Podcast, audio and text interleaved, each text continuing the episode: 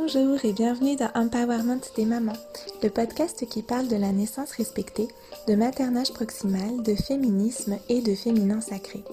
Je suis Christelle Carter, je suis doula, formatrice et fondatrice de Karma Mama. Dans ce podcast, nous nous retrouvons toutes les semaines ou presque pour échanger avec des femmes inspirantes ou pour des épisodes solo autour des thématiques qui sont chères aux mères, aux familles et à celles et ceux qui les accompagnent. Dans l'épisode de cette semaine, je reçois Ilia Renon, que vous connaissez probablement déjà via son compte Instagram et sa chaîne YouTube.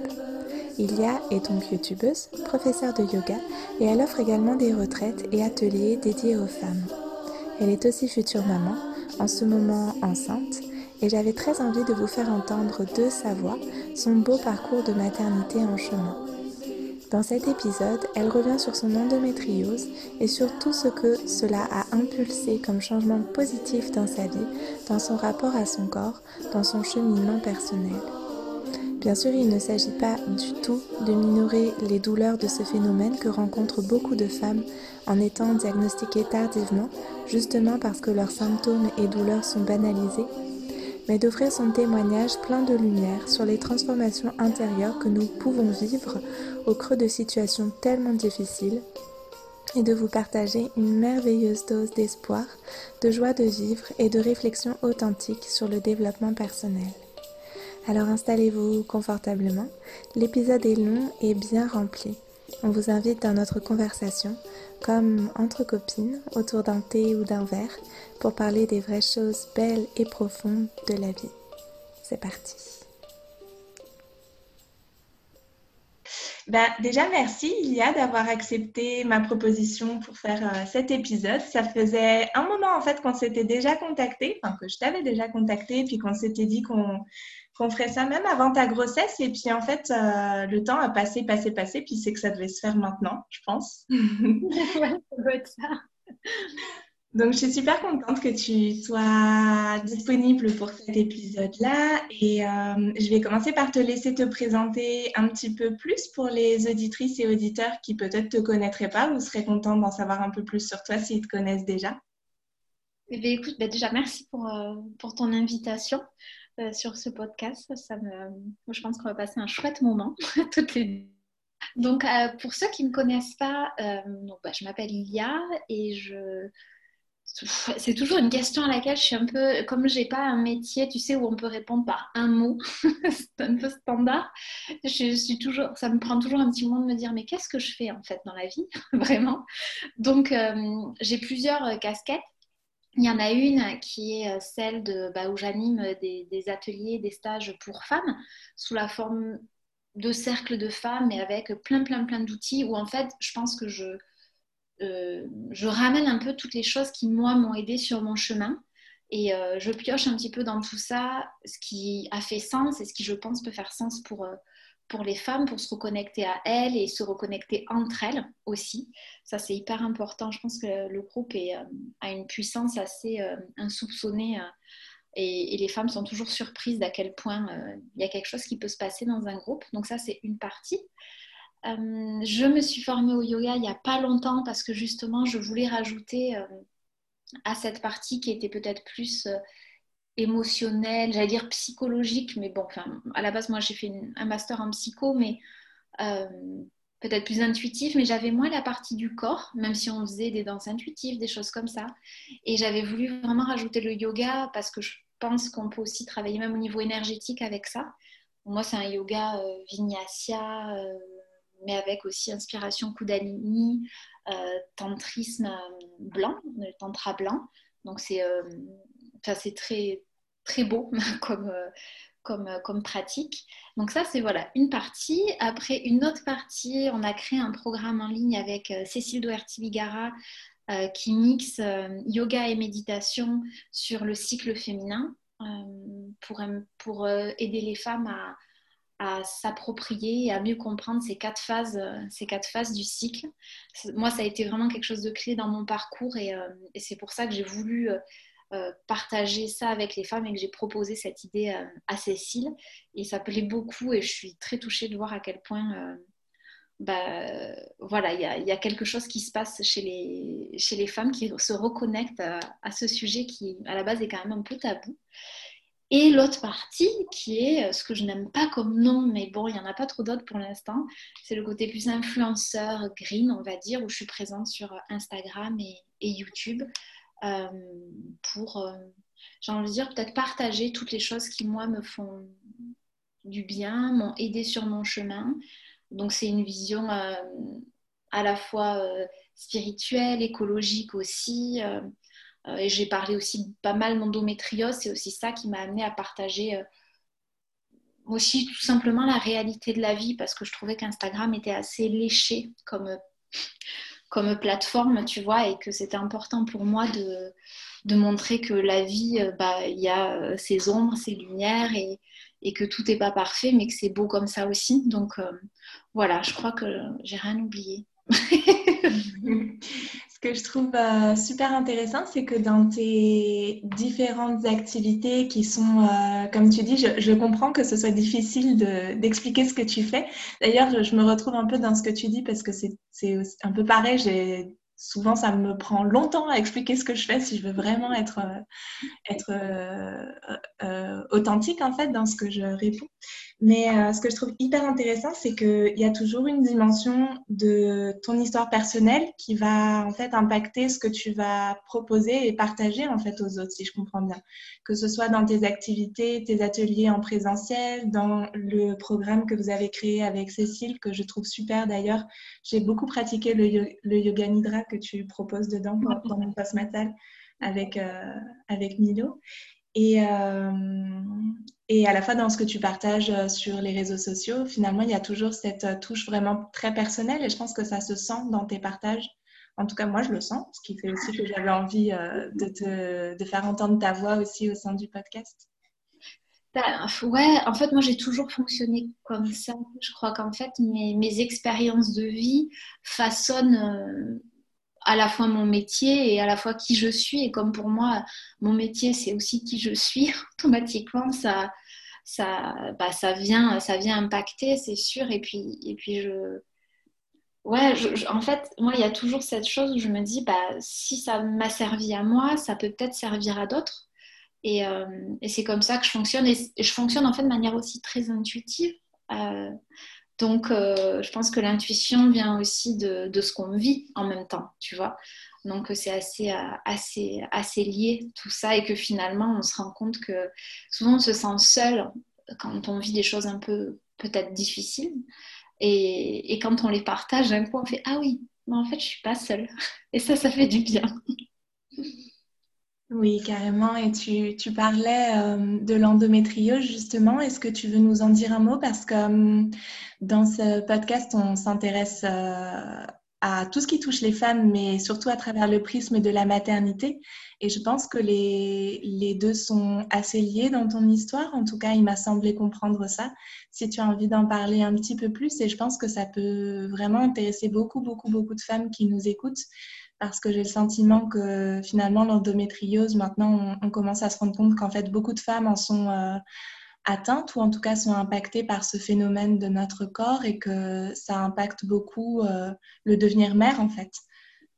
Ouais, oui, bah, alors moi, ça fait euh, maintenant, alors bah, 5 ans. En fait, j'ai appris quand j'avais 30 ans que j'avais l'endométriose bien avancée. Euh, lors d'un bilan de fertilité, justement, tu vois, de ce parcours-là où tu fais tous les petits tests, les machins, et, où en fait, euh, bah, on s'est rendu compte que j'avais de l'endométriose. Et euh, sachant que je, souffrais de, de, de douleurs vraiment depuis tout, enfin, quasiment depuis mes premières règles, en fait. Tu vois, j'avais mal, mais très mal. On m'a mis sous pilule très tôt. Donc, en fait, ça a un petit peu caché. Je crois qu'on m'a mis sous pilule à 12 ans par rapport à, pour calmer les symptômes et tout ça, où on te disait, pour eux, c'était normal, en fait, à 12 ans, de mettre une, jeune fille sous pilule. Bon, maintenant, euh, ça me paraît complètement fou. Mais voilà. Et, euh, en fait, euh, à partir du moment où je l'ai su, en fait, ça a été à double. comment dire, il y a plein de choses qui se sont passées. Déjà, d'un, ça a légitimé aussi bah, que je n'étais pas folle, tu vois ce que je veux dire, et que, ce que je ressentais, c'était pas dans ma tête, que, que j'étais pas chochotte, comme on voulait me le faire croire. Donc ça, ça a été vachement important aussi pour moi par rapport euh, au fait de faire confiance à mes perceptions. Quand je disais quelque chose n'était pas normal, bah, c'était pas normal et que c'est juste qu'on m'avait pas écouté. Et à partir du moment où j'ai su ça aussi, ça m'a permis aussi d'avoir, bah, grâce au diagnostic, euh, d'aller chercher des solutions. Et en fait, c'est quand j'ai vu euh, le gynécologue euh, qui, qui aurait pu m'opérer, qui en fait m'a dit votre, enfin, il y en a trop et en fait, c'est moi j'ai pas des très gros kystes. là, j'en ai quand même de la taille d'une pomme qu'il va falloir que je me fasse enlever à moins que ma fille l'écrabouille comme une crêpe, je ne sais pas. On verra.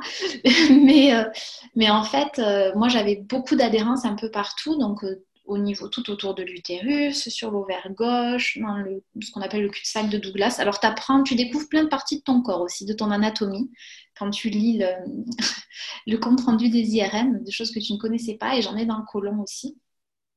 Et donc, en fait, le médecin m'a dit, bah, je... alors je peux vous opérer, mais ça m'embête parce que je risque euh, d'abîmer et donc euh, bah, de vous rendre stérile avec l'opération. Donc, lui a pris le parti de dire, moi, tant que c'est la douleur est supportable, je vous invite à, en fait euh, bah, continuer à essayer les essais bébés et surtout euh, si vous avez envie de devenir maman, parce que ça c'est quelque chose dont je parlais de toute façon, euh, de, vous rapprocher du centre de PMA pour une FIV. Et, donc en fait, je suis sortie de ce rendez-vous un peu bouleversée parce que moi je pensais que j'allais y aller, qu'il allait me dire hop hop hop, on vous opère et puis c'est réglé, on peut passer à autre chose quoi. Tu vois, vraiment, j'avais cette idée-là. Bon, ben non. Et, en même temps, je suis tellement heureuse qu'en fait, il m'ait pas proposé l'opération parce que le fait d'être confrontée à euh, une forme d'absence de, solution euh, de la part du, on va dire, du, côté médical, allopathique, traditionnel. Euh, moi, je suis pas du genre à baisser les bras. Et dès qu'on m'a dit ça, je crois que même deux jours plus tard, bon, j'ai bien pleuré. Et après, j'étais déjà sur Internet à chercher, à voir, à tout de suite aller voir par rapport à l'alimentation. Parce que ça, j'avais l'intuition qu'il y avait quand même un, lien. Et donc, tout de suite, j'ai cherché sur ça. Et en fait, pendant euh, un an ou deux, j'ai suis vraiment allée tout explorer. Euh, parce que je, savais que c'était aussi intimement lié avec, euh, avec la fertilité, avec mon envie d'enfant et qu'il fallait y aller aussi parce que je commençais, mine de rien, à, bah, j'allais dire à vieillir, même si je ne suis pas vieille, mais le problème, c'est qu'avec l'endométriose, plus tu attends, euh, si tu ne fais rien, bah, la maladie peut s'aggraver, donc abîmer de plus en plus et, faire euh, clairement en, sorte que ça soit de plus en plus compliqué de devenir, euh, de, devenir, de, tomber enceinte. Et, euh, donc il y avait aussi cette, cette espèce de, de c'est pas une horloge biologique, mais ce temps où il fallait, je pouvais pas vraiment perdre de temps non plus dans tout ça. Donc j'ai vraiment exploré beaucoup beaucoup de choses et dans une approche très holistique et où j'ai découvert tellement de trucs mais en fait, dans tout ça, ce que j'ai découvert, c'est moi, mon histoire, euh, où j'ai compris que la maladie avait vraiment quelque chose à me dire dans mon rapport à mon féminin, à mon corps de femme, à, l'histoire que je portais aussi, euh, des femmes de ma famille, ou à un sens beaucoup plus large, hein, peut-être d'un inconscient collectif aussi. Et, euh, et pour moi, ça a été j'allais dire, je ne sais pas si c'est un, cadeau parce que je sais que c'est dur à entendre pour certaines personnes quand euh, on peut poser ces mots-là, mais en fait, moi, ça m'a changé la vie aussi parce qu'en gros, c'est comme si la maladie m'avait forcé à aller mettre le nez dans quelque chose que je fuyais depuis longtemps et où là, je ne pouvais plus faire cette économie-là. D'un, si je voulais euh, bah, ne plus souffrir, parce que c'était quand même ça, hein, il y a des fois où, euh, avec les crises, tu la sensation, tu as juste envie de mourir tellement t'as mal. Et de deux, si tu avais envie d'être maman. Donc en fait, il y a un peu ce truc où j'avais, j'étais face un peu voilà, à cette, à cette, presque cette injonction d'aller mettre le nez là où je voulais pas. Et ça a été euh, incroyable pour moi et aussi de me reconnecter à mon cycle, euh, de, de, faire la paix avec, de voir qu'il pouvait être source de, plein de choses merveilleuses et que c'était pas juste nul et que c'était pas juste nul d'être une femme, d'avoir ses règles et que voilà, parce que pour moi c'était très associé à la douleur et où j'ai pu y voir autre chose que la douleur à travers cette approche-là. Donc en fait, voilà, c'est quelque chose qui m'a aussi vraiment reconnecté à moi et, et où je crois que au-delà de l'aspect euh, physiologique, j'avais besoin de faire tout ce chemin-là. Euh, pour aussi tomber, euh, pouvoir tomber enceinte. Alors il y a eu des fausses couches, il y a eu des choses comme ça, effectivement, euh, jusqu'à bah, aujourd'hui. Mais ça faisait aussi partie, euh, partie du chemin, tu vois. Donc, moi, c'est toujours ce que, ce que j'essaie de, en tout cas, de dire. Et tout le monde ne peut pas clairement l'entendre parce que ça peut être violent aussi.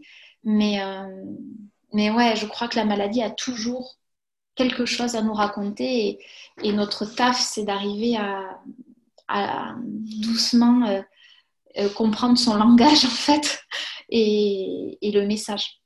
Donc voilà.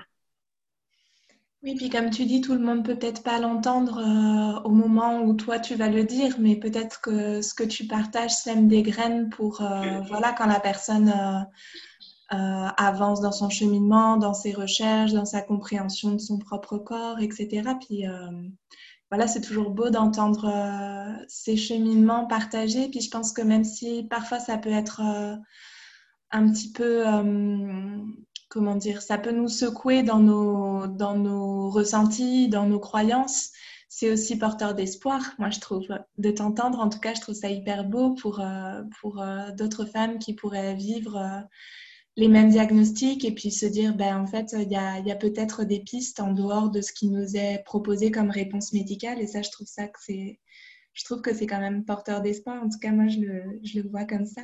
Bah, les que j'en ai eu hein, euh, sur Instagram, en tout cas, il y a eu ça.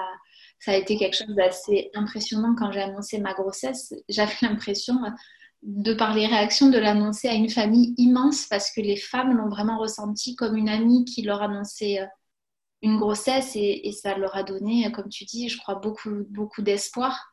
Euh, donc euh, après, euh, je crois qu'en fait, dans, tous ces, dans toutes ces choses-là, c'est... c'est déjà d'accepter aussi que des fois, toi, ton histoire peut renvoyer des choses un peu violentes aux gens et c'est OK. Parce que moi, ça a été le cas pour certaines personnes qui ne pouvaient pas entendre ce que je disais et qui ont réagi violemment. Donc, il faut aussi arriver à se protéger de, de tout ça. Euh, et, après aussi, euh, euh, parce que les gens, tu sais, les, les, femmes venaient vers moi en me disant, bon, c'est quoi qui a le mieux marché? Qu'est-ce que tu me conseillerais de faire Et en fait, j'ai pas de, tu vois, de, comment on appelle ça? De d'ordonnance du truc qui marche à chaque fois en fait. Euh, c'est à chacune de, je crois, trouver son chemin là-dedans, mais effectivement, euh, d'aller, euh, comme tu dis, peut-être récupérer des graines à droite, à gauche et, voir comment, comment ça grandit chez elle, en fait. Donc, moi, je suis heureuse de, si ça peut contribuer à, à ça, c'est, voilà, c'est juste parfait pour moi. Et comment ça s'est passé justement cette euh, reconnexion progressive, j'imagine, à ton cycle, puisque tu nous partageais que hum, tu as été, euh, comme tu dis, mise sous pilule à 12 mhm. ans. Donc, euh, ça signifie que tu avais des cycles artificiels dès le départ, quasiment. Comment ça s'est, comment progressivement tu as fait le choix d'arrêter la pilule et puis de te reconnecter? Enfin voilà, explique-nous un petit peu si tu as un petit fil à nous dérouler de cette histoire-là. alors, bah, j'ai pris la pilule très longtemps. Après, je l'ai arrêté pendant quelques mois parce que j'avais énormément, énormément de mycose vaginale. C'est-à-dire que j'en j'en ai eu, je crois, pendant deux ans, 7 jours sur 7, 24 heures sur 24. Donc, c'était très dur. Euh, aussi pour ma vie sexuelle. Enfin, voilà, j'étais étudiante. C'était euh, donc, j'avais lu aussi, bah, c'est comme ça que j'ai arrêté euh, le lait de vache. Enfin, j'ai commencé déjà avec à, comprendre que l'alimentation pouvait jouer et où on me disait qu'aussi la pilule pouvait vraiment assécher, donc ça pouvait être intéressant d'essayer d'arrêter. Bon, après, quand j'ai arrêté, euh, les douleurs étaient tellement fortes que je l'ai reprise, mais une pilule différente. Et il y a 9 ans, quand on a, on a fait, euh, on a eu envie de, commencer à essayer avec, avec Ferdi, avec qui j'étais déjà depuis 4 ans. et donc j'ai arrêté la pilule et c'est sûr que je l'ai un peu senti passer. Ah, désolée pour le bruit. C'est pas grave. Je vais juste couper ça. Donc oui, j'ai arrêté la pilule et c'est vrai que ça a été très, euh, très dur parce que bah, voilà, l'endométriose était plus cachée.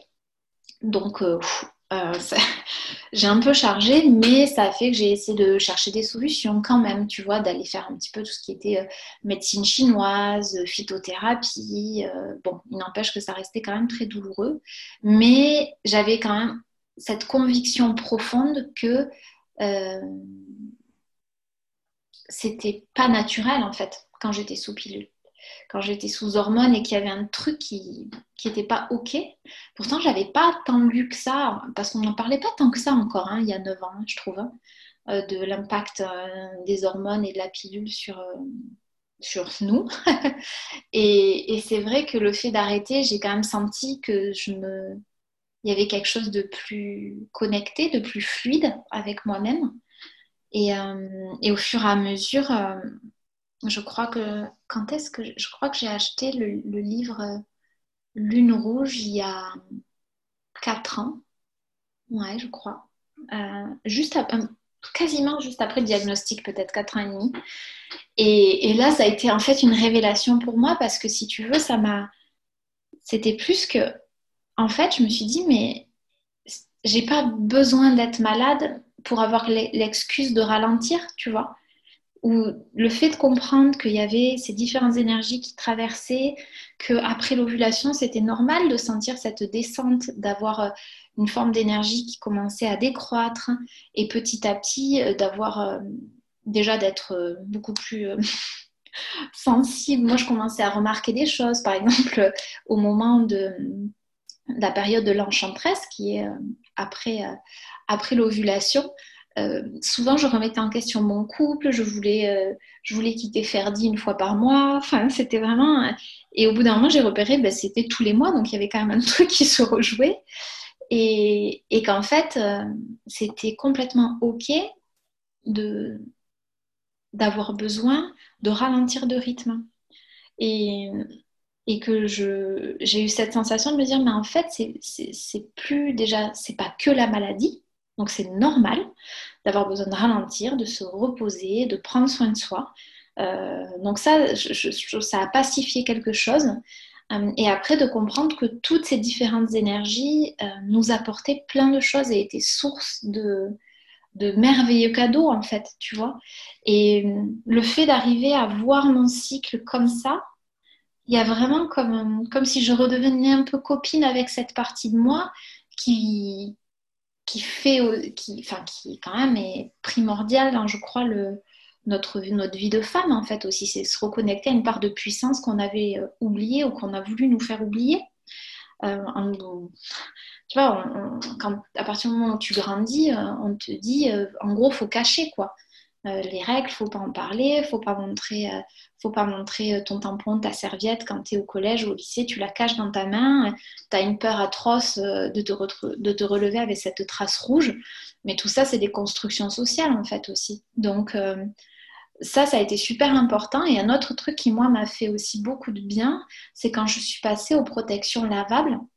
Alors, au début, c'était les culottes, les serviettes lavables et après les culottes de règles. Et, et parce que quand j'étais plus jeune, je détestais l'odeur du sang. Je pense qu'après, c'était aussi vraiment lié aux serviettes. Je trouve que les serviettes traditionnelles, ça, ça pue. J'étais vraiment dans ce truc de dire Ah, ça pue, c'est dégueulasse. Si je me mettais un peu de sang sur le doigt, j'étais au bout de ma vie. Euh, j'étais là, ah, il faut que je me lave les mains. Et en fait, le fait de laver euh, mes serviettes et mes culottes à la main après, il y a eu quelque chose où vraiment, euh, ça m'a reconnecté à ce sang. Et je trouvais ça beau, je trouvais qu'il y avait une belle couleur dans ma bassine, que quand après j'ai un peu mis la cup, mais pas tant que ça, parce qu'avec euh, l'endo c'était un peu gênant, mais où, je voyais les différentes euh, couleurs, parce que c'est pas euh, selon, enfin au fur et à mesure, déjà en fonction des mois c'est pas pareil, mais au fur et à mesure de tes, de tes jours, alors je dis règles parce que tout le monde ne comprend pas, mais j'aime préfère utiliser le mot lune normalement, mais durant tes jours de, de lune, cette couleur-là, elle peut varier. Et d'observer tout ça, je me suis dit, mais waouh, t'es passé à côté d'un truc un peu complètement fou. Donc voilà, ça a été un petit peu toutes ces étapes qui m'ont qui m'ont réconcilié, je crois, avec, avec ce corps de femme, en fait. Ce que je trouve très beau dans la cape, moi aussi, je l'ai, je l'ai utilisé pendant un temps et ça fait écho à ce que tu racontes, je trouve, c'est euh, ce sentiment qu'en fait, le sang est vraiment recueilli tu sais. Et quand tu l'enlèves et tu vois ta, petite coupe et puis tu as vraiment le, le sang, déjà tu te rends compte qu'en fait il n'y en a pas tant que ça. Je, trouve, je trouvais ça, euh, au début, je me disais, waouh, c'est fou. il n'y en a pas tant que ça. Puis euh, il y a vraiment ce truc de comme s'il était recueilli dans une petite coupe précieuse, là, aller, euh, et puis à choisir qu'est-ce que tu vas faire de ce sang aussi. Parce que finalement, quand il est quand on utilise des protections jetables, bah forcément le sang est jeté et puisqu'il est sur la protection. Alors que quand tu as une protection qui est réutilisable, euh, tu dois choisir ce que tu fais de ton sang aussi. Ben voilà, tu peux arroser tes plantes, tu peux faire. Euh, moi, je sais qu'au début, je ne l'ai pas fait, mais après, oui, parce que les culottes et les serviettes, je les, je les fais baigner dans de l'eau un peu, tu sais, donc bah, l'eau se mélange au sang. Et après, les premiers temps, je versais, puis après, je me suis dit, mais c'est complètement con, en fait. Et comme j'avais lu qu'effectivement, c'était très bon comme engrais et tout ça, je me suis dit, ah, bah, je vais pouvoir le mettre euh, à mes plantes. Euh, bon, en, appartement, euh, au bout d'un moment, quand tu es en période de lune, elles sont un petit peu trop arrosées, donc tu peux pas tout leur mettre non plus. Mais, mais en tout cas, je trouvais que c'était une, chouette façon aussi de, de rendre à la terre tu vois, aussi de, en fait, de, recréer ce lien parce qu'on vient de là, en fait. Donc euh, voilà, moi, il y a quelque chose comme ça qui, me plaisait bien. Est-ce que tu penses que cette reconnexion à ton cycle euh, fait partie des choses qui t'a permis d'aller justement vers cette maternité? Comment tu vois les choses par rapport à ça euh? ah est-ce qu'il y a une démarche euh, supplémentaire, vraiment holistique? Tu parlais de l'alimentation, par exemple, et puis peut-être même le yoga au final, si je fais un peu si je tisse un petit peu tout ce que tu nous as donné comme élément. Ah, y a, en fait, c'est là où c'est, tu vois, pour moi, c'est exactement la même chose que quand des femmes, par rapport à l'endo, me demandent euh, qu'est-ce que j'ai fait, qu'est-ce qui a marché? Parce que j'ai vraiment cette sensation que c'est déjà, euh, dire, un package qui est très personnel. Euh, pas perso dans le sens que je veux pas le partager, hein, ça me dérange pas d'en parler, mais qui est euh, lié à mon histoire et donc pour une autre femme ce sera sûrement différent. Euh, et où qui est, en fait, j'ai fait tellement de choses que je sais pas qu'est-ce qui est lié à quoi, mais j'ai l'impression que pendant cinq ans, j'ai vécu mais tellement de choses euh, qui euh, m'ont rapproché de ça. Tu vois, j'ai vécu euh, aussi la séparation avec Ferdi où à un moment, lui était en, dépression pendant un moment, pendant presque deux ans. Et en fait, à la fin, je j'y arrivais plus et où je lui ai dit, je, là, je ne peux plus, il faut que je m'occupe de moi. Et donc, il, il, va falloir que toi, tu te gères, en fait. Je peux plus. Et rien que de dire ça, c'est fort aussi, tu vois, dans le fait de, un moment, prendre soin de soi. Et je crois que ça peut, ça, c'est une, un des, on va dire des, je sais pas si c'est des cailloux ou des, des, briques du mur euh, que tu vois que où j'ai pu euh, peut-être euh, construire petit à petit cette, reconstruire en tout cas, je crois ce, cette maison de de la femme en fait en moi parce que je crois qu'il y avait plein de choses comme ça. Et en fait, ce qui est drôle, c'est que juste avant de savoir que j'avais l'endométriose et bah, qui est ce, problème de fertilité qui soit quand même posé. Euh, j'étais à Bali et j'ai sauté depuis 18 mètres dans l'eau et je me suis fissuré le sacrum. Euh, donc euh, voilà, chakra sacré. Et j'ai eu plein de choses comme ça liées toujours au, premier chakra, haut avec un X. Hein. et, et donc, je me disais bien, il y a un truc là. il y a quelque chose, c'est fou quoi. Entre la salpingite, l'endométriose, ce truc-là, j'ai une éventration. C'est toujours autour du ventre. Donc, euh, donc, je me suis dit, il faut aller explorer toutes les choses qui peuvent résonner. Et euh, un, truc qui a été, je crois, hyper important pour moi, euh, c'est qu'en fait, l'endométriose, aussi la symbolique, c'est que tu développes des donc de l'endomètre, euh, dans des endroits qui ne sont pas adaptés, hein, dehors de l'utérus. Mais l'endomètre, c'est aussi euh, ce qui va permettre, euh, enfin, c'est là où le fœtus va s'accrocher, la paroi ou le, ou le, alors c'est pas le fœtus, c'est le, comment on dit à ce moment-là? L'embryon. L'embryon, voilà, va s'accrocher. Euh, et en fait, ce qui est intéressant dans l'endométriose, c'est comme si tu mettais des nids, tu vois, un peu partout dans ton corps. Donc il y a quand même cette problématique, euh, je pense, liée à, la maternité, mais à la création, au fait de créer quelque chose. Alors, parce qu'il n'y a pas qu'un être humain. Et moi, j'ai vraiment fait le lien avec ça, et, je, comme s'il y avait plein de nids de création avortée à l'intérieur de moi. Euh, et, et j'ai fait le parallèle avec le fait que j'étais quelqu'un, euh, autant comme dirait Ferdi, j'ai une bonne estime de moi, je crois, mais j'ai pas toujours confiance en moi. Donc j'ai beaucoup, beaucoup d'idées, mais je les, je, les, je les concrétise pas toujours dans la matière. Et c'était assez frustrant parce que j'avais peur que ça marche pas, parce que j'avais peur qu'on ne m'aime pas, enfin, toutes ces choses-là. Euh, et, et où à un moment, je me suis dit, maintenant, t'arrêtes et tu crées. Et c'est là où aussi euh, j'ai commencé à lancer les retraites, euh, à lancer euh, le programme de méditation et de yoga. En fait, et où j'ai dit, bon, maintenant, tu y vas, tu crées. Crée, crée, crée et arrête de te prendre la tête. Et, et je pense que ça a participé à ça parce que j'ai vraiment senti quelque chose à l'intérieur de moi comme si, c'était drôle, hein, cet espace-là énergétiquement commençait à se remplir.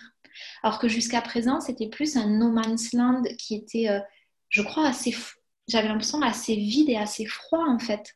Tu vois, souvent quand on me faisait des soins, moi c'était la perception que j'avais, puis après c'est ce que me disaient les praticiens en médecine chinoise, par exemple, que voilà, c'était que ça manquait, euh, que ça manquait un peu de feu, euh, que euh, l'énergie circulait quand même pas très très bien dans les premiers chakras. À chaque fois, c'était ah oui, c'est bloqué sur le premier et le deuxième chakra. Je disais ah bah oui, comme d'habitude. Donc, tu vois, ça, ça, ça a permis à, je crois, quelque chose de se réveiller. Moi, je le vois un petit peu comme un feu. Donc, euh, je crois que c'est aussi très lié à, quelque chose qui n'est pas la maternité euh, d'un petit être, mais aussi de projets, de, création, d'envie, de qu'est-ce que, qu'est-ce que tu veux faire de ta vie, en fait, aussi, tu vois. Et, euh, moi, en tout cas, j'ai, ressenti un, parallèle là-dedans. Et après, à côté, euh, je crois qu'il y a eu un truc qui a été aussi déterminant pour moi, ça a été d'accepter le, vraiment le fait que je pourrais ne jamais être maman. Et en fait, c'est là où je me suis dit, mais euh, parce que je voulais faire la formation de yoga et c'était à Melbourne, et où j'ai réalisé qu'en fait, parce que justement je n'étais pas maman, je pouvais me permettre ça. Et il y a eu une forme de, tu sais, où je me suis dit, bon, bah, en fait, si ma vie, ça, ça doit être ça, c'est chouette aussi. Si je peux aller me former quand je veux, à l'autre bout du monde, euh, euh, avoir une forme de liberté un peu, alors c'est pas totale, mais beaucoup plus importante, bah, ça peut être très chouette aussi. Et, euh, et, je suis partie faire cette formation. Euh, on a fait beaucoup de travail énergétique avec la Kundalini, le, Tantra, tout ça. Et alors, j'ai pleuré tous les jours. Ça m'a confrontée à plein de choses. Enfin, tous les jours, euh, comme on était aussi beaucoup de femmes, bah, les femmes étaient aussi des miroirs chacune. Donc moi, ça m'a beaucoup, beaucoup, beaucoup fait travailler aussi.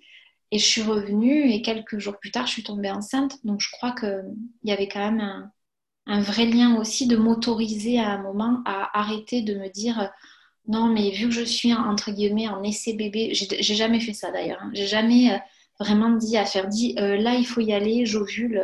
je crois que j'ai même quasiment jamais fait de test d'ovulation. Je, je fonctionne pas comme ça, c'est pour moi c'est juste pas possible. Mais mais si tu veux, il y a eu vraiment ce ouais quelque chose qui s'est qui s'est passé, qui s'est qui s'est libéré, je crois, à travers, euh, à travers tout ça. Donc, euh, c'est vrai que c'est, tu vois, c'est, pas facile de dire il y a ça qui a vraiment super bien marché. Euh, voilà, je suis allée mettre le nez là où je devais, où je devais y aller. Et pour être très honnête, c'était pas confortable tous les jours. tu vois, je me rappelle ma mamie qui me disait Mais je comprends pas pourquoi tu fais tout ça parce que ça n'a pas l'air de te rendre heureuse, tu pleures beaucoup, t'es et on m'en a reparlé récemment et je lui fais Tu comprends maintenant pourquoi j'ai fait tout ça? Et elle me dit Oui, parce que tu as l'air vraiment heureuse maintenant.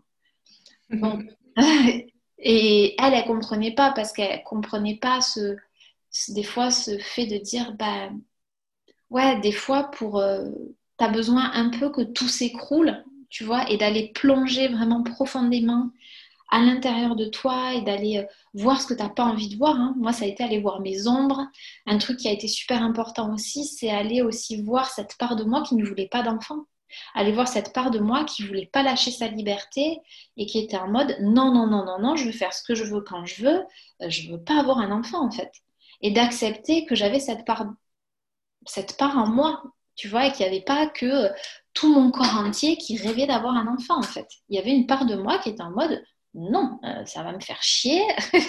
J'ai pas envie euh, qu'un petit être soit dépendant de moi comme ça. Et c'était hyper important d'aller voir ça sans le juger en se disant cette part de toi, c'est une mauvaise personne. C'est juste une part de moi qui est là, qui existe et que, qui est toujours là d'ailleurs. Hein. elle n'est pas partie, hein, tu vois. Euh, et par moments, elle me, fait. j'ai des petits coups de flip qui remontent en me disant Oh, qu'est-ce que j'ai fait Je suis complètement folle. mais je l'accueille en fait. Voilà. Et je crois que ça, c'est aussi important d'accepter qu'il peut y avoir ces parts-là de nous qui, en fait, ne euh, sont peut-être pas euh, autant au taquet que notre tête euh, peut l'être, tu vois, mais que c'est OK et que, et que, en fait, on peut aussi l'accueillir sans la juger, cette part. Et maintenant que tu es enceinte, justement, à un mois et demi de ton terme, j'imagine qu'il y a eu à nouveau plein de travail, plein de transformations, je sais que quel que soit le parcours des femmes avant la grossesse, la grossesse, c'est une étape vraiment de transformation physique, mais aussi psychique euh, et énergétique. Et est-ce que tu veux nous en dire euh, un mot ou, plusieurs ou plein plein? euh, Alors, c'est étonnant parce que tu vois, en fait, ces derniers jours, je suis en mode, je crois que je réalise pas.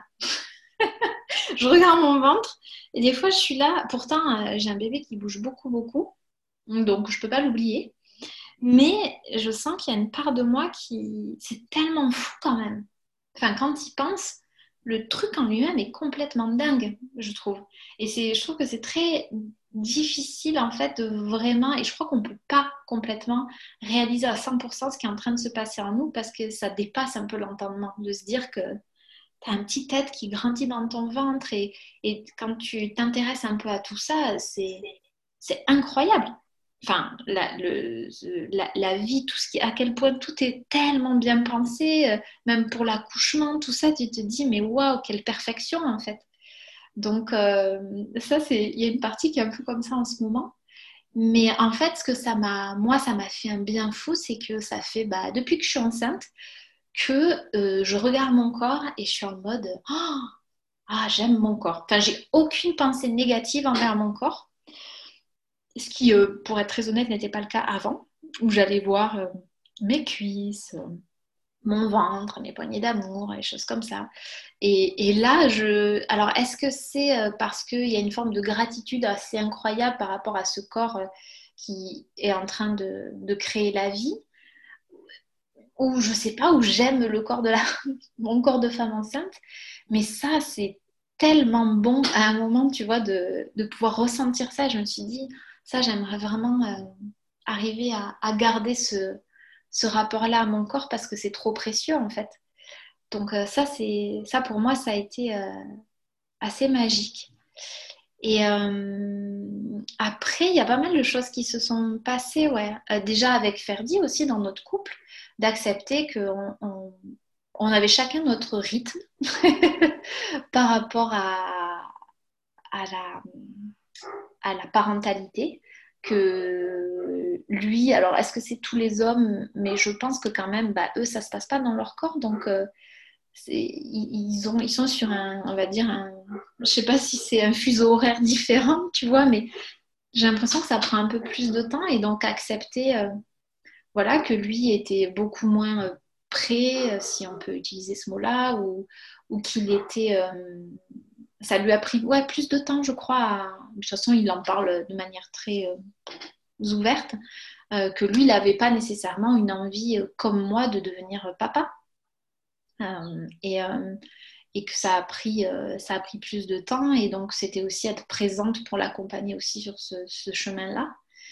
Et, et moi, c'était aussi accepter de de me jeter dans l'inconnu, je crois. Ça, ça a été quelque chose où la, je trouve que la grossesse, elle te... Alors, en fait, on croit qu'on peut contrôler la vie. Tu sais, il y a un peu ce truc où ça nous rassure de penser qu'on sait, alors qu'en fait, on sait rien. On ne sait pas de quoi nous sera, sera fait demain, mais on aime bien croire qu'on le sait. Euh, mais avec la grossesse, je trouve que ça te. et l'accouchement et le reste, euh, ça, te confronte vraiment au fait que eh, il y a tes attentes, tes envies, puis après euh, la réalité, quoi. Euh, ton corps, euh, comment lui fonctionne, des fois sans trop comprendre pourquoi. Euh, et, ça t'amène, enfin en tout cas moi, ça m'a vraiment amené à lâcher prise par rapport à ça et à me dire de plus en plus genre, eh ben, écoute, on verra. À chaque fois qu'on me pose des questions par rapport à l'accouchement, genre, je sais pas, tu sais comment tu vas accoucher, quelle position et le truc, et moi je suis en mode, aucune idée, je verrai le jour même. Est-ce que tu sais si tu veux l'allaiter, enfin, je veux l'allaiter, mais genre, trois mois, six mois, un an, je n'ai aucune idée, on verra.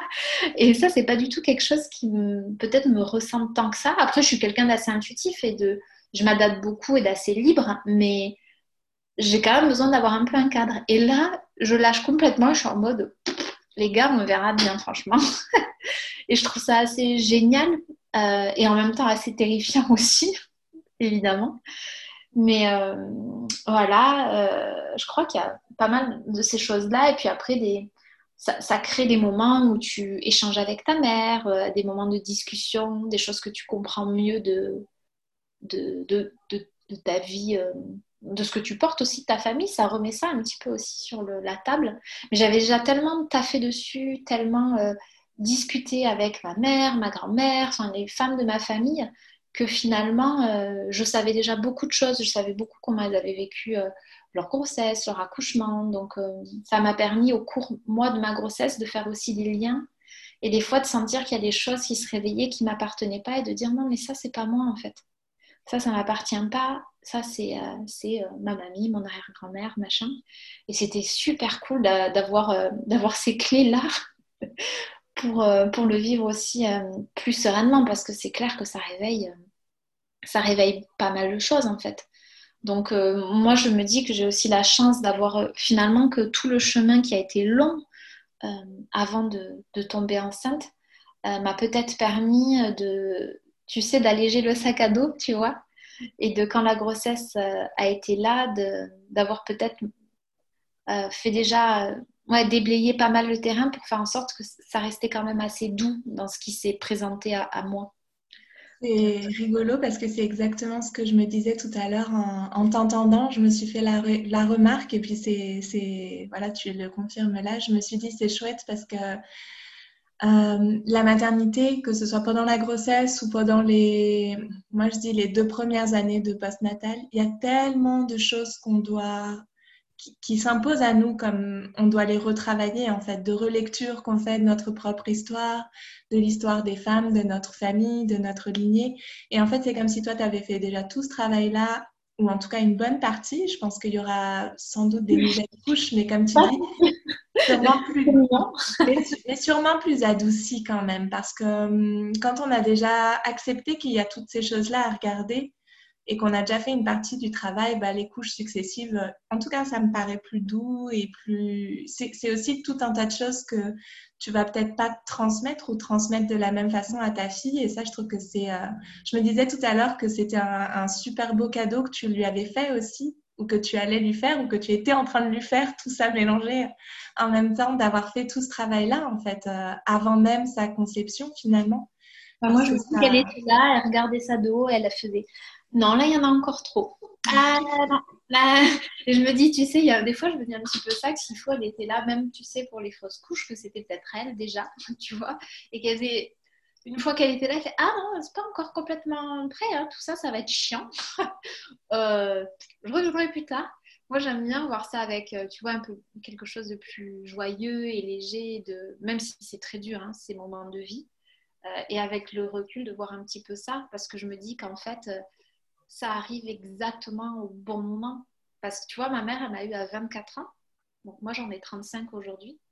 Et dans ma tête, quand j'étais jeune, je voulais faire comme ma mère. Euh, donc, euh, comme ma mère, comme ma mamie, je crois quasiment toutes les femmes de ma famille ont accouché à 24 ans. Et il y avait ce truc de me dire, mais c'est cool parce que tu as une maman qui est jeune et tout, et, c'est chouette, et nanani. Et moi, je voyais les années passer et passer et passer. Et quand je suis arrivée à 34, ça a été assez violent. J'ai fait, ah ouais, donc là, en fait, j'ai 10 ans plus que ma mère. Euh, ouais, voilà quoi. C'est... Et en même temps, quand je suis quand on en parlait avec ma mère et là quand je suis tombée enceinte, bon j'ai la chance d'avoir une maman qui est très ouverte à tout ça. Euh, ma mère a, accouché à la maison pour euh, ma soeur et pour moi. Donc tu vois, il y a quand même longtemps et c'était rare. Donc euh, et, et c'est vrai qu'elle me disait, mais tu sais,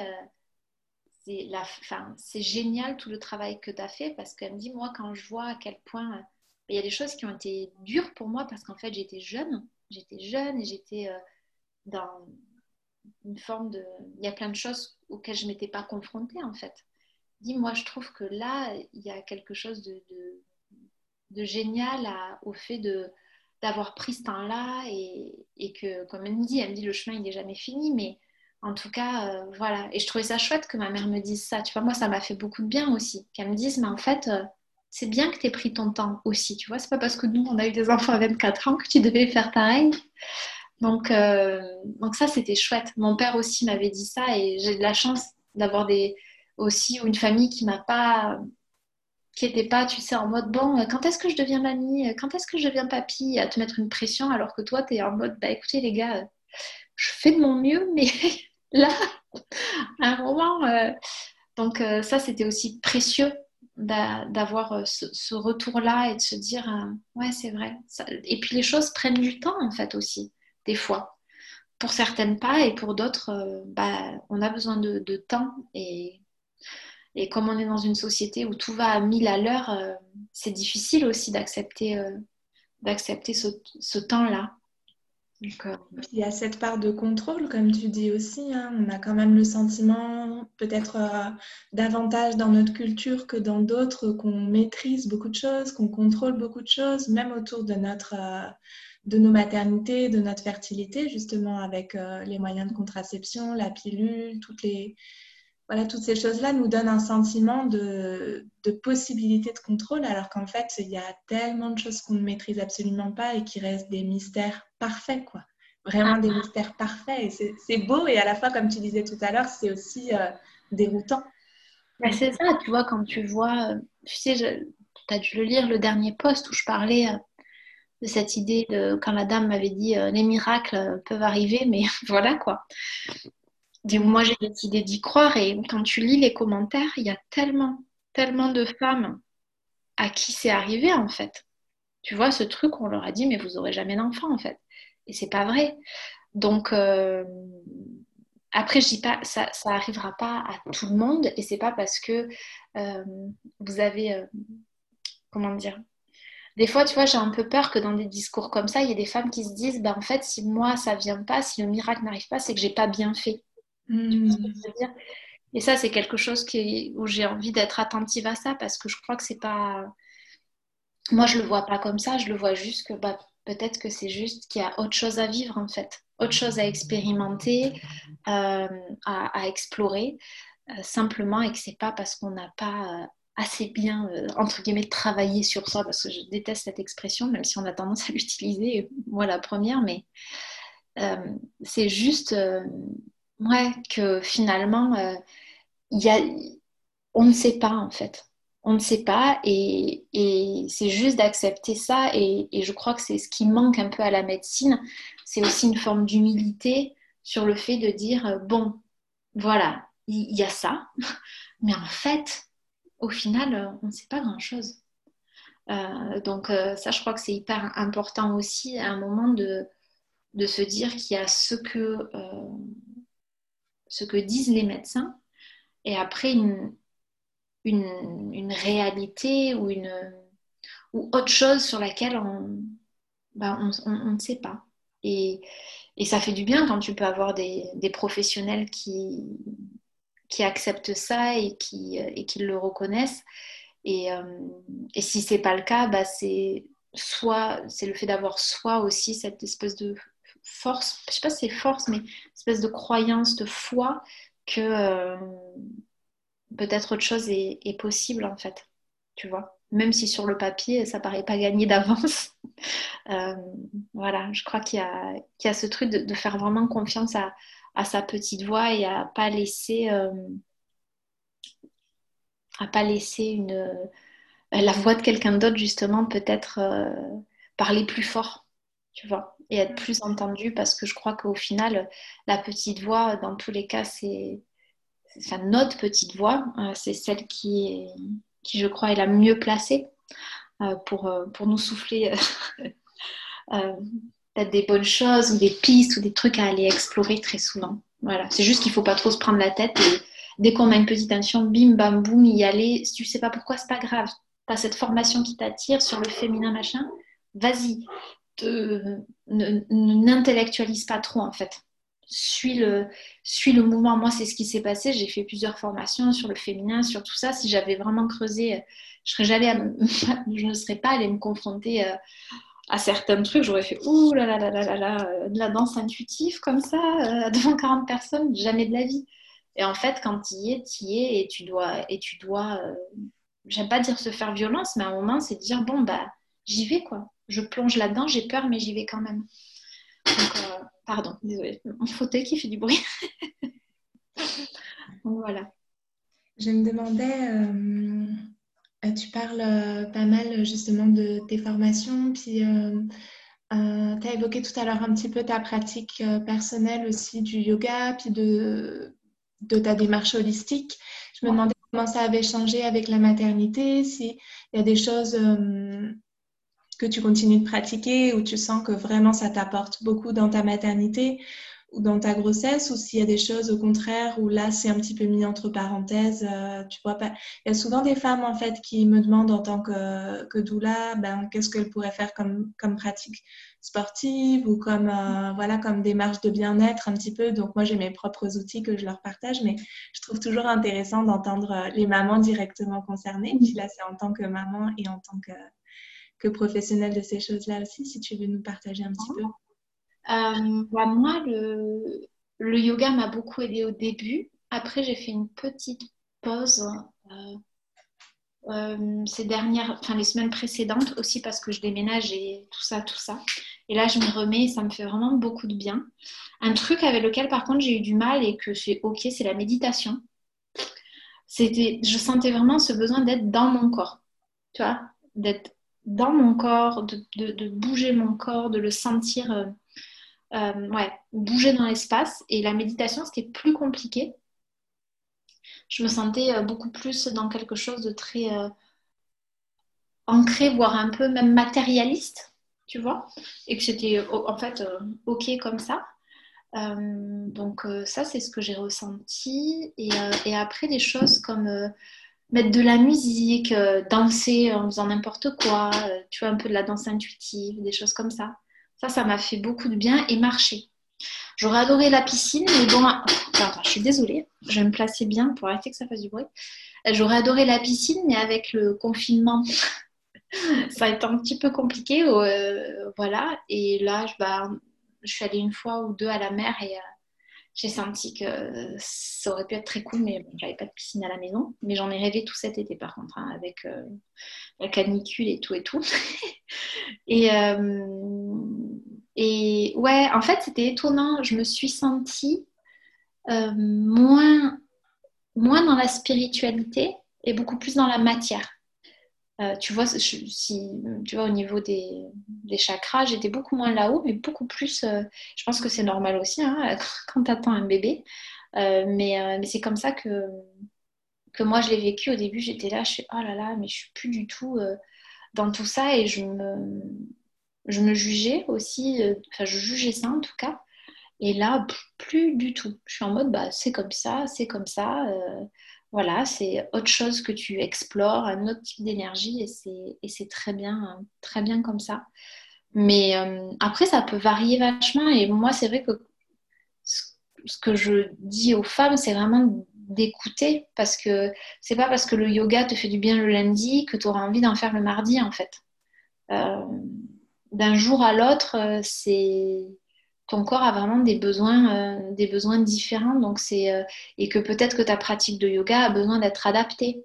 Elle a peut-être besoin d'être beaucoup plus douce, elle a peut-être besoin d'être plus courte. ou alors beaucoup plus longue, mais dans quelque chose de plus, tu vois, où tu prends ton temps, tu restes dans les postures, euh, c'est intéressant aussi hein, d'aller explorer une manière vraiment différente de pratiquer par rapport à ce que tu avais l'habitude. Moi, ça m'a. Je trouvais ça assez génial de voir. Euh, des fois, un matin, je suis là en mode Ah, mais j'ai envie de quelque chose d'un peu plus actif. Tu vois, avec des salutations au soleil, des trucs comme ça. Et genre, le lendemain, j'avais envie d'un truc euh, presque, presque immobile, tu vois, en mode yin, sans trop, sans en faire. Donc, c'est chouette aussi d'aller explorer euh, ce qui se passe dans le corps et de quoi ton corps a besoin parce qu'en fait il te le dit hein. si tu écoutes il te le dit complètement oui. Et puis c'est ce que je trouve intéressant aussi euh, pour connecter à ce tout ce qu'on a partagé déjà c'est que euh, quand on est enceinte il y a aussi une disparition de notre cycle menstruel du coup. Il y a il y a d'autres, il y a tellement d'autres transformations qui se mettent en place qu'effectivement d'un jour à l'autre, nos besoins sont, sont différents. Et c'est important de rester à l'écoute de ça et d'être dans une approche assez intuitive finalement de ce qui se passe. Euh. D'autant plus que je trouve qu'on a vraiment maintenant, euh, ce qui est super, accès à plein plein d'informations sur la grossesse et euh, de plus en plus sur la naissance, beaucoup moins sur le postnatal malheureusement, mais ça va venir. Mais du coup, des fois, il y a des mamans que moi je vois qui sont qui sont vraiment dans une approche et dans une démarche de devenir spécialistes en fait de la naissance et de la, de la grossesse alors qu'elles sont en train de le vivre et que peut-être euh, intuitivement reconnecter à ce qui se passe en nous et être dans une démarche intuitive aussi par rapport à tout ça parce que on n'a pas besoin forcément de tout tout comprendre pour, euh, pour vivre les choses tout simplement. Ah, mais c'est intéressant que tu dis ça parce que tu vois, je me suis formée au yoga euh, pré- et postnatal avec De Gasquet. Mhm. pendant ma grossesse, donc il y a un mois, un peu plus maintenant, peut-être deux mois. Putain, c'est passé tellement vite. Je suis genre, oh là là. Et, euh, et en fait, euh, parce que je voulais, tu sais, faire un programme de yoga, de méditation euh, pour accompagner les femmes enceintes et tout ça. Et il y a eu un moment je me suis dit, mais en fait, non. Là, j'ai juste envie de vivre le truc. J'ai pas envie de penser à, comme tu dis, à devenir aussi une spécialiste de ça. J'ai d'abord besoin de le vivre complètement, entièrement, avant de, le partager, en fait. Tu vois, c'était important. Et où effectivement, euh, quand on a fait la formation, je sentais qu'il y avait des trucs, oui, sur le papier, euh, ce serait bien de faire comme ci, comme ça, et tatati, et tatata. Et en fait, après, il y a la réalité dans ton corps de ce que tu as envie de faire, de ce qui te fait du bien, euh, de la posture. donc voilà, tu vois, ça m'aide sur plein de choses ça me ça m'accompagne dans le quotidien, ce que j'ai appris. Mais c'est aussi hyper important pour moi de, euh, à un moment, de, juste lâcher la tête et de revenir et de me dire, ok, là, si vraiment j'écoute, euh, c'est quelle posture qui me fait du bien ou quelle, euh, tu vois, et, effectivement, on peut avoir tendance à, à, lire 10 000 livres. Bon, moi, je suis un peu comme ça, mais en fait, c'est étonnant, je lis les livres et en même temps, euh, je, comment dire, plus d'une manière euh, pour, pour, essayer de comprendre, mais en même temps euh, sans être dans quelque chose de trop intellectuel. J'ai besoin, moi c'est important pour moi de, en fait, de comprendre ce qui se passe dans mon corps parce qu'après je sais que ça me permet de mieux appréhender aussi les ressentis, de moins m'inquiéter. Tout simplement, je fais, oh, mais ça c'est normal, c'est normal, c'est normal. Mais, mais je pense que voilà, il faut trouver le juste milieu parce que parce que c'est pas le moment comme tu dis d'être d'être euh, la spécialiste mais juste euh, d'être dans son corps en fait. Donc euh, ouais c'était chouette que tu dises ça. Ouais puis je, trouve important de comprendre aussi hein, ce qui se passe. C'est pas je veux pas dire que que ça sert à rien de comprendre et que ça sert à rien de lire. Moi j'ai beaucoup beaucoup lu aussi pendant mes propres surtout la surtout la grossesse de Saul. Après j'étais déjà formée donc j'avais j'avais déjà toutes ces connaissances là mais euh, ce que je trouve important tu vois c'est que c'est d'aller au-delà de la compréhension intellectuelle en fait. C'était peut-être ça que je voulais dire plus tôt. C'est-à-dire que si ça reste une compréhension intellectuelle notamment pour la naissance au final euh, c'est pas notre intellect qui va enfanter. Donc on a besoin de, de venir l'inscrire aussi dans notre corps dans notre psychisme de vivre déjà des postures, de vivre des... Enfin, moi, je, crois beaucoup à cette approche holistique où, en fait, euh, ce qui va nous faire du bien pendant la grossesse, ça va nous aider beaucoup, beaucoup dans l'enfantement, tu vois, parce que c'est en fait toutes les choses dont notre corps aura eu besoin, que notre corps a eu besoin d'aller chercher, notre, euh, notre organisme au sens large, avec tout ce qu'il comporte en termes énergétiques, en termes psychiques tout ce que notre organisme au sens large a eu besoin d'aller chercher pendant la grossesse, de vivre pendant la grossesse, va nous être utile pendant la naissance en fait. Et c'est pour ça que la connaissance intellectuelle, elle est nécessaire, mais à mon sens, pas suffisante. C'est ça que je voulais dire oui, tellement. De toute façon, je crois que est-ce que c'est pas euh, le cas dans tout? Tu vois ce que je veux dire? Moi, c'est aussi pour ça que j'ai fait euh, les ateliers, les retraites parce que je crois qu'on est dans un monde où on lit beaucoup. On a plein de livres de développement personnel, des vidéos, des podcasts et toutes ces choses-là. Et, ça reste quand même très dans la tête, tout ça. Euh, et, j'avais envie, tu vois, à travers les ateliers, les retraites, que les femmes le vivent en fait. Le vivent dans leur corps, dans leur émotionnel, dans la rencontre avec l'autre. Euh, parce qu'en fait, c'est vraiment ça qui est puissant et c'est ça qui vient te faire avancer. Euh, c'est pas. alors oui, il y a des livres qui vont te, entre guillemets, te changer la vie mais euh, on va dire ma vie, elle a quand même plus changé avec des choses que j'ai vécues qu'avec des choses que j'ai lues, tu vois. Euh, par contre, des choses que j'ai lues ont pu m'aider à mieux comprendre des choses que j'ai vécues. Ça, c'est sûr. Mais y a... j'ai besoin de les quand même. Ouais, je te rejoins complètement. Et je me demandais aussi s'il y avait des, justement des femmes de ton entourage. Tu nous as parlé de ta mère et de ta grand-mère. Et euh, je sais que quand on a, euh, comme tu dis, tu étais euh, entre guillemets en projet bébé depuis un moment, donc j'imagine qu'il y a eu des personnes proches autour de toi qui sont devenues parents. Et est-ce qu'il y en a qui t'ont inspiré ou des choses où tu t'es dit, voilà, moi, enfin, j'imagine que oui, forcément, mais peut-être il y a des choses qui t'ont qui t'ont marqué plus que d'autres ou qui ont participé déjà à ton chemin de, de maman et de parent, peut-être même dans tes discussions avec au sein de ton couple en fait bah, Je crois que ça m'a donné des clés. Euh, après, il y a aussi des choses que j'ai vues que je ne voulais pas. Là où j'étais en mode non. Euh, bah, déjà, je crois qu'il y a une partie où il ne faut pas oublier, c'est que quand tu, quand tu as envie de devenir maman et que ça dure longtemps, euh, les grossesses des autres peuvent être assez douloureuses. Mmh. donc il y a toujours un mix un peu de, doux, amer, où tu es content pour la personne et, pour, et tu es triste pour toi. Euh, donc, euh, donc, le rapport à ça est toujours un petit peu ambivalent. Euh, mais en fait, c'est d'explorer, de voir les chemins des gens, d'aussi avoir une, une, vision plus concrète de la parentalité, tu vois, entre les bouquins et ce qui se passe dans la réalité, de voir qu'il y a mille et une façons d'être d'être maman, euh, et que Émile est, un bébé aussi, d'ailleurs. Et, euh, et c'est vrai que moi, en tout cas, ce que ça m'a ça m'a vraiment, c'est ce que je disais de toute façon par rapport à la grossesse et tout, mais ça m'a vraiment aussi amené ce truc de, de me dire euh, vraiment, on, verra bien en fait. on verra bien, il y a des choses que j'ai envie de faire, mais après, il y a aussi bah, ce que tu as envie de faire, euh, la manière que tu as envie peut-être d'élever ton enfant. De...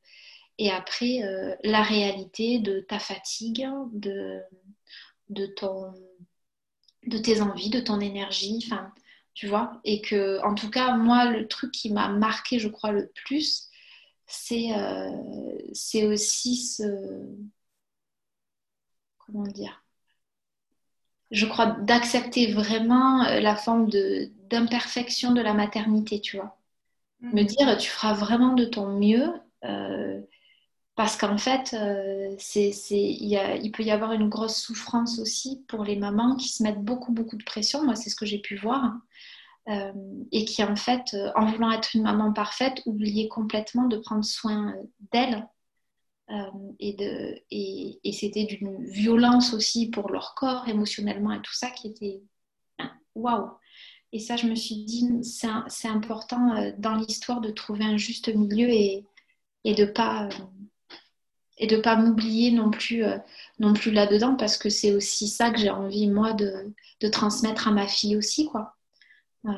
de, de qu'elle apprenne vraiment à, à s'occuper d'elle, à prendre soin d'elle, à voilà. Donc c'est arrivé à trouver, tu vois, ce, mix-là. Après, c'est toujours facile à, dire. Je pense que tant qu'elle sera pas là, je ne sais pas du tout quelle maman je vais être. mais, mais voilà, je me dis, on, on verra, on verra bien en fait. le seul truc qui me il y a des choses qui me font peur des fois, c'est de me dire, tu vois, par exemple, ah bah si, euh, je disais ça à ma mère hier, où j'étais un peu pétrifiée à l'idée de me dire, mais et si je, me retrouve à, comme certaines mamans, à pas pouvoir me détacher de ma fille pendant plus de deux heures euh, au bout de quelques mois Pour moi, c'est juste euh, inimaginable là pour le moment, ça. Et en mode, je fais, j'ai pas envie d'être cette personne-là, en fait. C'est, j'ai pas du tout envie. Je, ça me, c'est compliqué pour moi d'imaginer ça. Euh, et une autre partie qui se dit, bah, écoute, on verra. Et après, ma mère qui m'a dit en rigolant, fait non, mais toi, le, fait, et elle me dit, c'était vraiment pas euh, méchant de te dire ça. Elle me dit, mais t'es es, quelqu'un pour qui ta liberté et, ton, et le fait de vraiment prendre soin de toi, mais dans le, vraiment le bon sens du terme, tu vois, de, te donner aussi de la valeur, à, de l'importance à, toi, à ton corps, à ton bien-être. Elle me dit, je je me fais pas trop de, soucis euh, parce que j'étais en pleurs en disant, moi, je veux pas faire ça, je veux pas être comme ça, je veux pouvoir, euh, euh, tu vois, avoir aussi cette, cette liberté-là de et de donner aussi à ma fille la liberté de des fois peut-être la laisser pendant deux heures avec son papa. Donc, et on verra. Et c'est pour ça que ça me fait rigoler. Que je me dis, bah, écoute, on verra bien comment ça va se passer, comment je vivrai ça, euh, et que ça sert à rien de se prendre la tête à l'avance euh, sur euh, potentiellement comment je réagirai à tout ça. Mais voilà, ça, ça, réveille un peu ça. En ce moment, j'ai ça qui se réveille.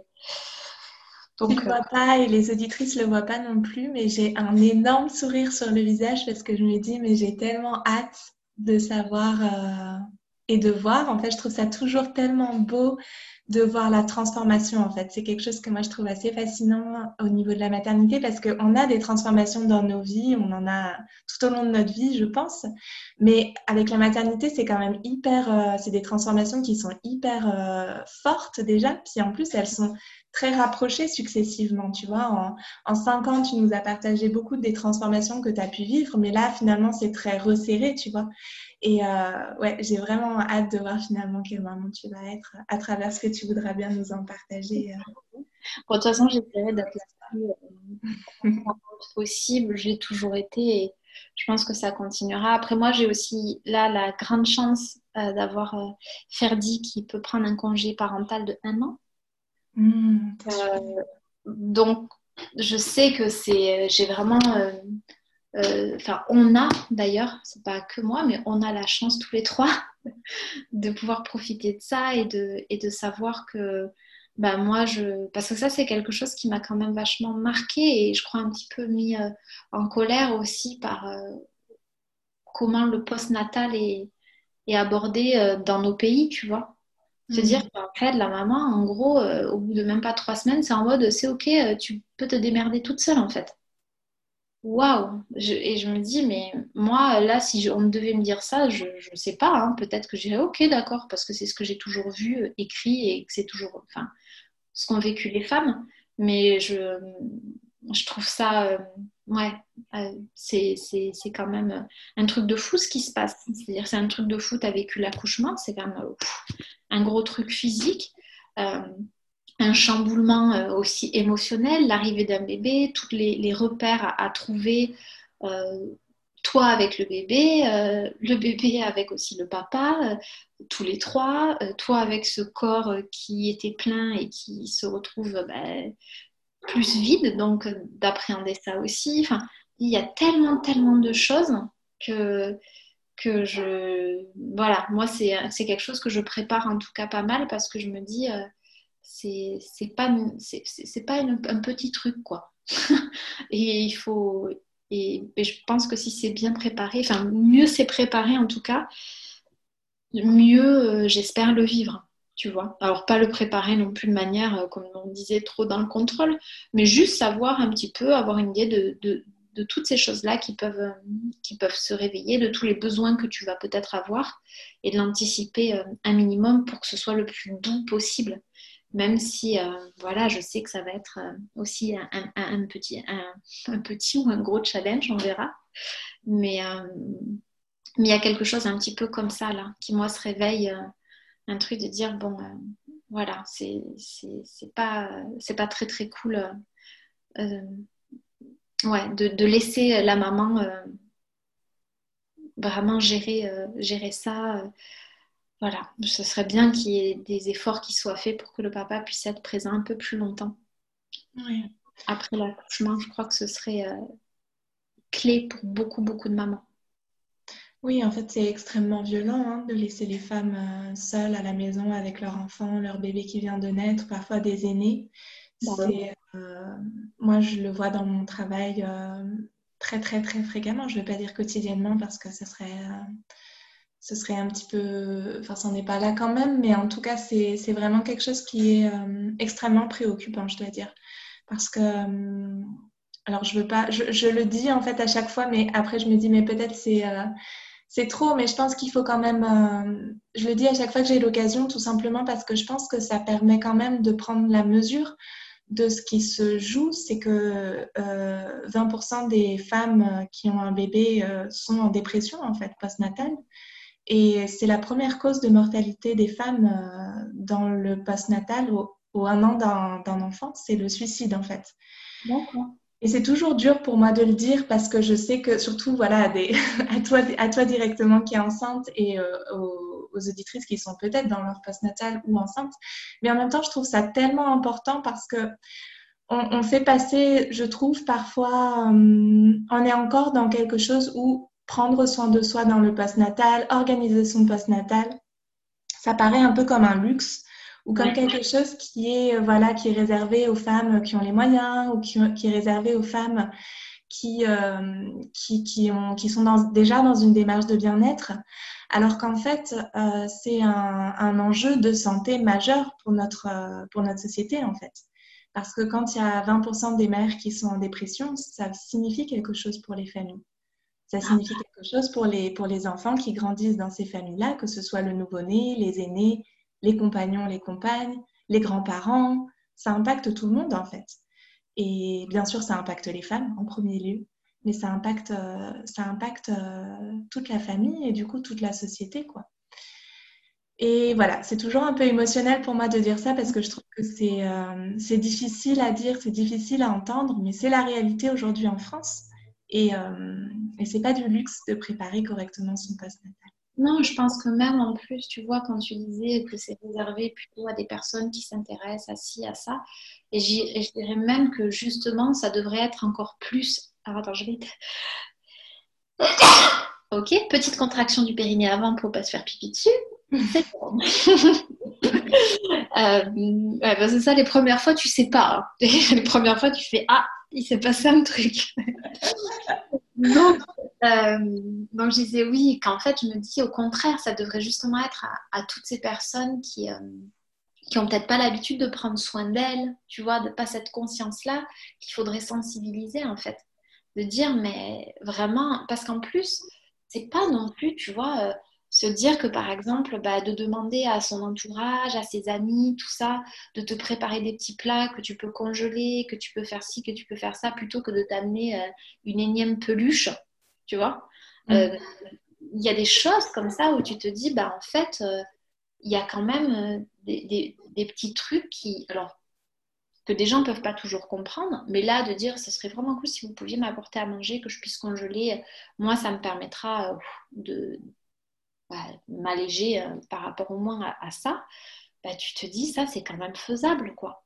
Tu vois, des petites choses comme ça, et, que, et, que, finalement, on n'en parle, on n'en parle pas assez. Moi, je sais que j'ai envie d'en parler plus parce que parce que parce que c'est important en fait de dire euh, en fait euh, le, parce que en fait j'ai un peu cette sensation je ne sais pas si toi tu, le vois comme ça mais que genre le goal c'est l'accouchement et avoir son bébé et, et après dans les bouquins ça s'arrête là quoi Tu vois?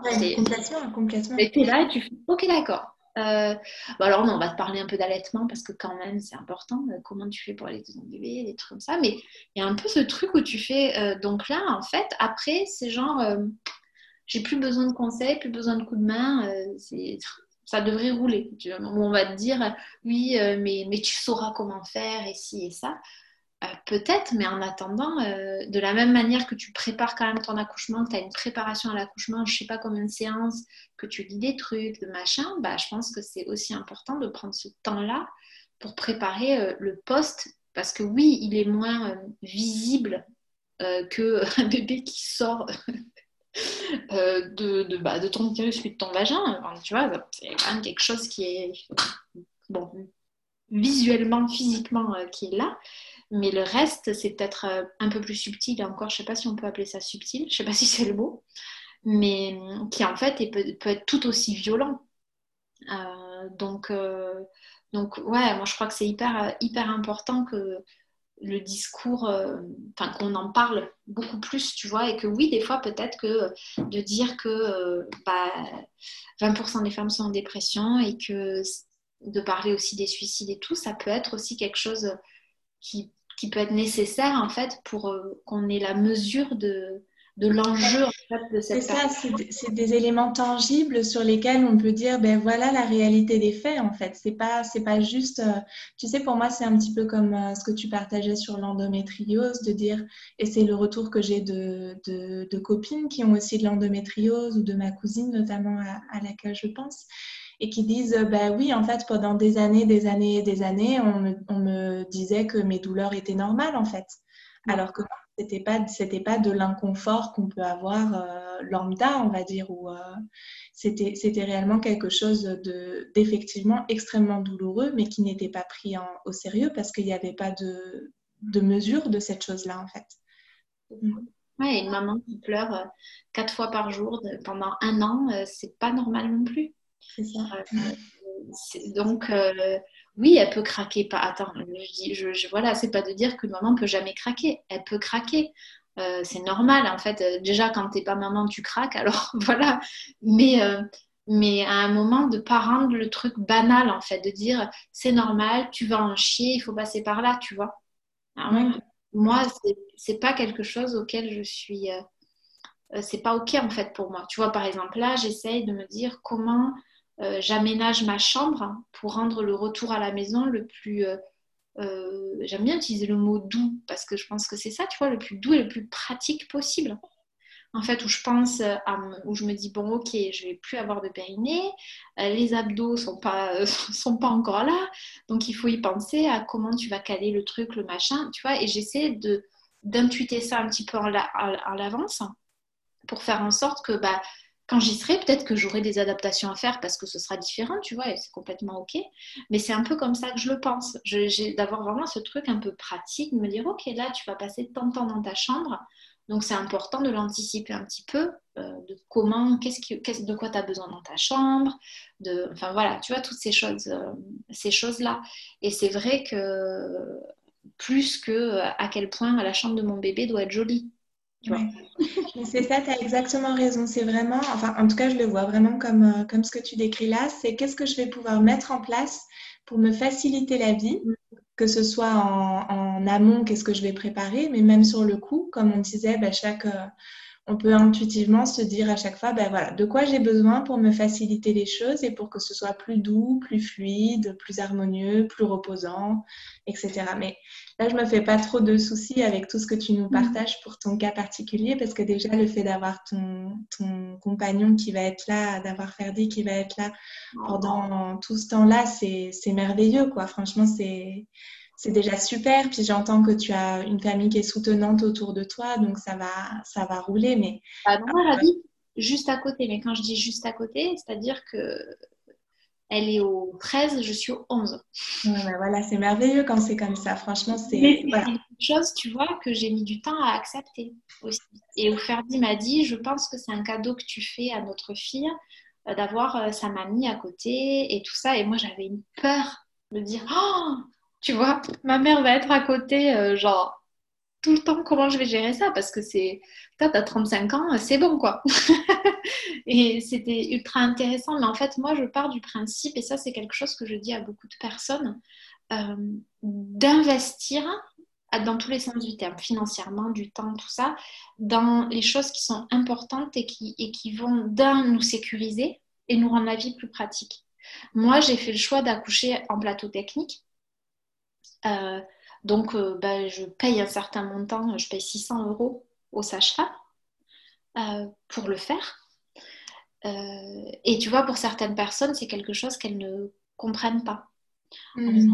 C'est énorme, mais, mais franchement, alors que tu peux le faire à l'hôpital et tout, mais en fait, pour moi, ça n'a pas de prix de me dire que j'essaie de faire en sorte que mes besoins, de me sécuriser en sachant que mes besoins vont être respectés euh, au maximum en fonction de, comment ça va se passer, bien sûr, mais de, mettre tout en place à l'amont pour être sécurisé par rapport à ça, tu vois. Et oui, ça me coûte un certain montant, mais je préfère de loin faire ça que me faire des restaurants, que d'avoir une super voiture. Moi, j'ai, tu vois, je, c'est là où j'ai décidé de, d'investir des sous que j'avais mis de côté, en fait. Et que pour moi, ça, ça n'a pas de valeur parce que euh, je me dis, euh, ça sera peut-être mon seul accouchement. C'est quelque chose qui va me suivre toute ma vie, euh, selon comment ça va se passer aussi. Donc, j'ai envie d'anticiper ça et de me dire, ok, après la vie, on verra comment ça va se passer. Et peut-être que, voilà, je n'ai pas envie de me faire de film, on verra bien. Mais en tout cas, j'ai fait en sorte que mon projet, comment dire, je ne sais pas si on peut dire mais de mettre entre guillemets toutes les chances de mon côté pour que moi j'y arrive sereine. Oui, ouais, complètement. oui, voilà, c'est un investissement, euh, mais c'est comme euh, investir. Euh, je sais pas, il y a des. Après, je pense qu'on. Après, les gens vont dire, tu as peut-être plein de moyens et tout. J'ai pas non plus des moyens de fou, hein, mais j'ai toujours décidé, même à l'époque où quand j'ai appris que j'avais l'endométriose, tu vois, je je, gagnais très très peu d'argent, je vais gagner 500 euros par mois. Euh, je vivais chez ma mère parce qu'on avait dû lâcher notre maison, enfin tout ça. Et donc, j'avais pas beaucoup d'argent. Je payais les courses chez ma mère et tout hein, euh, pour la nourriture. Euh, et le peu qui me restait, bah, en fait, je payais les courses de. Je faisais mes courses au magasin bio. L'argent qui restait, bah, je l'utilisais pour aller chez l'ostéopathe, chez la naturo, parce que c'était ça qui était important. Et non, je sortais pas, je m'achetais pas de fringues, je faisais rien d'autre, mais parce que mon focus était sur ça. Donc, euh, je crois qu'après, ça, voilà, ça dépend. Là, je préfère faire ça que de réfléchir à, me pimper, tu vois, une chambre d'enfant absolument parfaite avec 20 000 doudous. Euh, voilà. Là, elle en a un seul pour l'instant que j'ai acheté pendant le confinement parce que je voulais avoir un truc pour le bébé et que je suis allée à Biocop et j'ai trouvé un doudou et que j'ai pleuré quand je l'ai trouvé parce que c'était le premier truc que j'ai acheté pour ma fille. Oh. Alors que j'étais enceinte de 4 mois, tu vois. Et donc, voilà. Et moi, je trouve ça plus précieux, peut-être, euh, ce petit doudou. Je sais pas s'il ressemble à quelque chose, mais en tout cas, il a une histoire. Tu vois. Donc, euh, voilà. Je vois que le temps a bien filé, c'est super intéressant, j'adore nos échanges. Et euh, je vais te poser la petite question rituelle dont je connais déjà la réponse, mais, qui, ah. intéressera nos... Je me dis, euh, donc il faut que je donne la bonne réponse. Merde alors. Bah, je pense que tu vas, tu vas, tu vas vite comprendre euh, et que tu n'auras pas de difficulté à donner la bonne réponse. Euh, c'est une question que je pose à chaque fois parce que je trouve intéressant de remettre de la réalité et de la pluralité dans cette réponse-là. Tu vas, tu, vas, tu vas sûrement rigoler.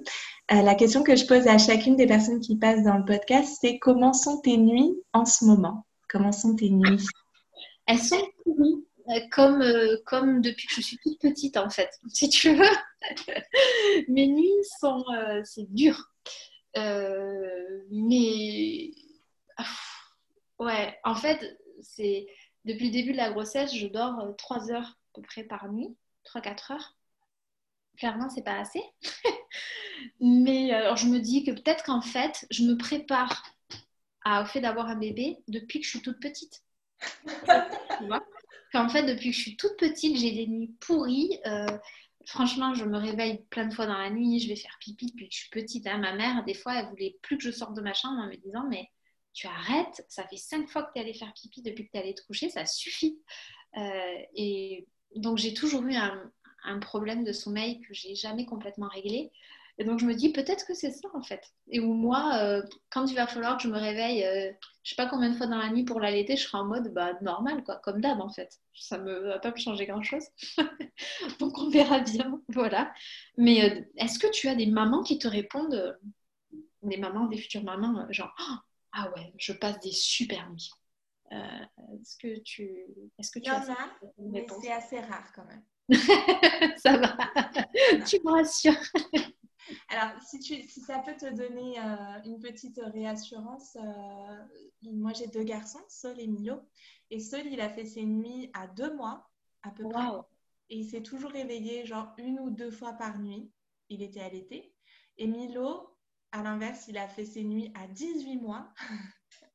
C'était vraiment dur. Et il se réveillait genre 5 fois par nuit, tu vois. Ils étaient les deux à l'été. Donc, c'est vraiment des questions de. Ben, je pense qu'il y a ce qu'on vivait dans notre famille. Euh, le... Voilà, il y a quand même le contexte familial qui n'était pas forcément le même, puisque ben, on n'était pas à des mêmes moments de notre vie. Puis il y a bah le tempérament de l'enfant, il y a plein de choses qui jouent. Donc, toi, c'est le premier qui a bien dormi, c'est ça? C'est ça. Je retiens ça. La fille, tu sais, qui dit bon, a priori, ça. ça, ça... à toutes les petites choses. mais je lui parle, hein. je lui dis, tu sais, tous les jours, je lui fais, tu sais, tu fais ce que tu veux. Mais si tu veux t'inspirer du sommeil de ton papa, je te le conseille. Parce que franchement, le mien, c'est pas une super idée. Après, si tu as envie, fais-le. Mais honnêtement, tu vas en chier quand même. Donc, euh, voilà, fais un choix judicieux. c'est pas tellement pour moi, je me dis c'est plus pour elle, tu vois, toute la vie. Parce qu'avoir un sommeil, euh, un, sommeil bah, pas de qualité, c'est quand même, c'est quand même euh, quelque chose qui est, qui embêtant. Donc euh, voilà, là, je vais, là, ça va être, je pense, tu vois, mon goal pour la dernière ligne droite, c'est sommeil, sieste au maximum. Donc voilà, c'était bien de finir sur ça. Comme ça, je me dis, je me le rappelle encore une fois, de dire, ok, voilà, petite sieste aujourd'hui. Mais écoute, je te remercie beaucoup, beaucoup, beaucoup pour cette. Merci à toi, Christelle. Tout ce que tu nous as partagé, c'était super de t'entendre. Merci beaucoup. Ben merci et ben écoute, euh, au plaisir euh, de, te retrouver peut-être par la suite quand tu auras un petit bout et, euh, et d'autres choses à partager. Carrément, avec grand plaisir. Voilà, l'épisode de cette semaine touche à sa fin. Encore un grand merci Lilia pour ce temps passé ensemble et pour tout ce que tu dégages et tout ce que tu partages. Je te souhaite un merveilleux enfantement, un merveilleux passe natal et j'ai hâte de voir la suite de ton aventure maternelle. J'étais assez à remercier et présenter la superbe musique de l'intro de cet épisode qui est un chant des Premières Nations The River is Flowing et que vous pouvez retrouver sur l'album dans cette version-là, Return of the Goddess. Excusez mon accent. Et bien sûr, merci à vous également pour votre présence sur ces ondes. Je vous souhaite une très très belle semaine, prenez bien soin de vous et à très vite pour un prochain épisode.